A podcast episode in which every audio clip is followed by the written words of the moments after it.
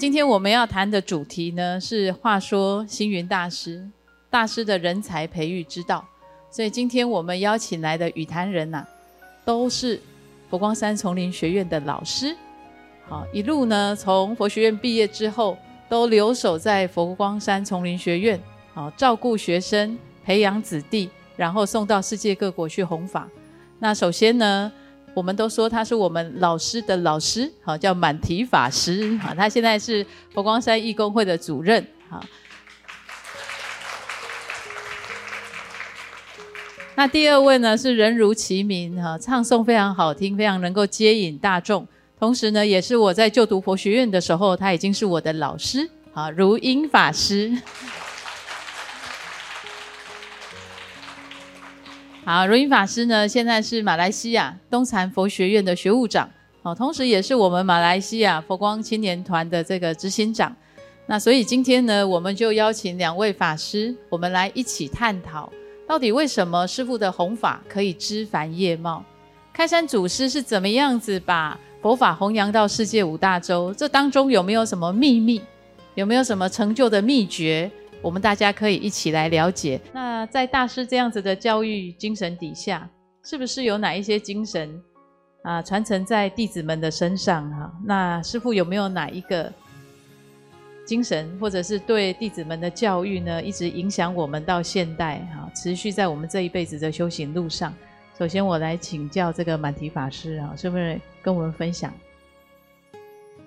呃，我想师父的教育精神呢，应该是说，我们这一路走来，事实上不光是出家众，其实所有的在家信众，在修行上要如何去实践，这是应该是。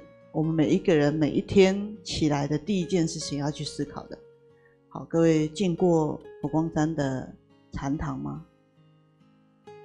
有打过禅期或者一天禅修，或者做过一个小时也好。可能排一下自己空档的时间，进到禅堂，仔细的去思考。好，过去呢，一个卖豆腐的阿伯啊，每天呢都会送豆腐到寺庙里面去。因为看到出家人无所事事啊，就坐着，每天做到底在做什么？好，那么禅师呢就跟阿贝说：“你来做做看。”那阿贝一坐呢，突然间大叫一声：“啊！我终于想起来，隔壁老王欠我五块钱的豆腐还没有还。”好，我想把心静下来，一个很重要的元素。就是我们如何在找到自己未来修行的一个路。那么修行究竟应该说，在临济子孙里面，我们讲的是棒喝教育，但真正的棒喝呢，不会是打骂。呃，这是比较近期师傅到佛学院去，师傅其实常常在做一个所谓的无声说法。那么刚刚各位看到，呃，我们在海内外各地啊。去防备演唱，那么事实上，师傅在防备演唱的期间，我记得，呃，应该是八十年，我们跟着师傅到欧洲，走了十个国家。好，那么印象中就是，呃，因为要彩排嘛，你怎么样安排，你就是要怎么样唱，乐团一演奏就是必须是这一首歌。所以你看，十十个国家一个月的时间。我们大概印象中就是只有这样的一个舞台，可是印象在更深刻的就是，除了彩排之外，师傅不断的会告诉我们，这个路要怎么走，上了舞台要怎么站，要怎么样有表情。好，师傅不是讲，师傅自己也在做。好，所以这个无声说法非常的重要。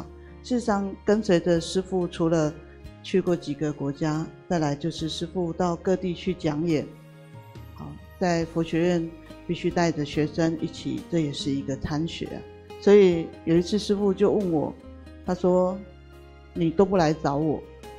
那我心里就在想，其实，呃，看到师傅，各位会不会紧张啊？你们也会啊？好，那不知道在紧张什么哈？好像到了师傅那里，话就讲不出来了。好，我也是啊。那我就在想。我有再大的困难到你那里一直剔除剔除，其实就没有问题了。所以师傅有一天问我说：“啊，你有没有什么问题？”我说：“没有。”师傅说没有也是问题耶。我就在想啊，就没有问题了，应该就是最大的那个我我自己能够解决的嘛。其实不是，师傅是在教育我要如何跟他能够互动，要能够与师傅能够沟通。我想这个是我一路来一直在思索，师傅也在教育我们要如何能够去教育啊。好，所以真正的棒喝呢，是我时时刻刻如何能够去警醒自己。我是一个出家人，好，所以师傅给我们的教育，我想在时时刻刻里面，只要遇到困境，我就会想到我的师父。好，谢谢满提法师的分享哈。我想就如同满提法师说的，我们的师父是一个很了不起的教育家，他经常给我们讲说呢，如果他要跟学生座谈的时候，他就提醒我们要跟学生说。不要把大师当成大师，要把他当成是你的朋友，你的好朋友。所以你有什么话呢，就可以尽管放心的跟你的好朋友说。所以师父他告诉我们要三分师徒，七分道友。那接下来我们想要来来请如音法师也跟我们分享一些哈，你跟师父之间的交流。刚才满提老师有提到那个翻倍演唱，那我也非常有幸的。就是在我出家后的应该一个礼拜还是十天，那就到了香港，这个要翻倍演唱。那那个时候呢，我们学生啊，就几个人啊，提前到佛香讲堂，然后师父上人呢就接见。那时候呢，师父就跟我们是这么说的，他说：“你们刚出家对吧？啊，是师父啊，你们要让我记得你啊。”然后我就啊，记得。他说：“我告诉你，我教你怎么让我记得。例如，你看到我的时候，你要这样讲：‘师傅，我是某某人，你要记得我。’我就在想啊，这个我刚出家嘛，对不对？那时候在佛学院呢，我们常常上的课叫做‘无常、苦、空、无我’啊。我觉得应该呢，这个不要呢太多的这个我。”但是呢，怎么会啊？我的师父是叫我要这么样的，这懂得表现哈。师父说你们要懂得表现。啊，之后当然时间久了哈，我觉得当下师父在告诉我的，其实要为了佛教，我要站出来。我为了佛教，我要勇敢。呃，为了佛教，我要呢这个发声啊。为了佛教，我要呢有信心啊。所以师父呢，这样的一个呃，可能也察觉到嘛，这个弟子没有什么信心，所以呢，用这样的方式来建立我的信心。那有一次呢，跟着师父到印尼啊，这个三皈五戒，然后呢，那天早上啊，这个我们荣师傅呢，然后就接到了这个一封信啊，希望呢能够安排啊，这个派法师呢到印尼弘法。那那时候我们都住在那里嘛，然后龙师傅说：“哎，那个如音不是印尼人吗？啊，这个师傅您觉得怎么样？啊，如音就回去印尼吧，哈。”我那个当下一片空白，那个很紧张啊，我应该那时候应该刚毕业，可能第二年嘛，还是第几年？我觉得哦，觉得不可能，不可能，不可以啊，这样。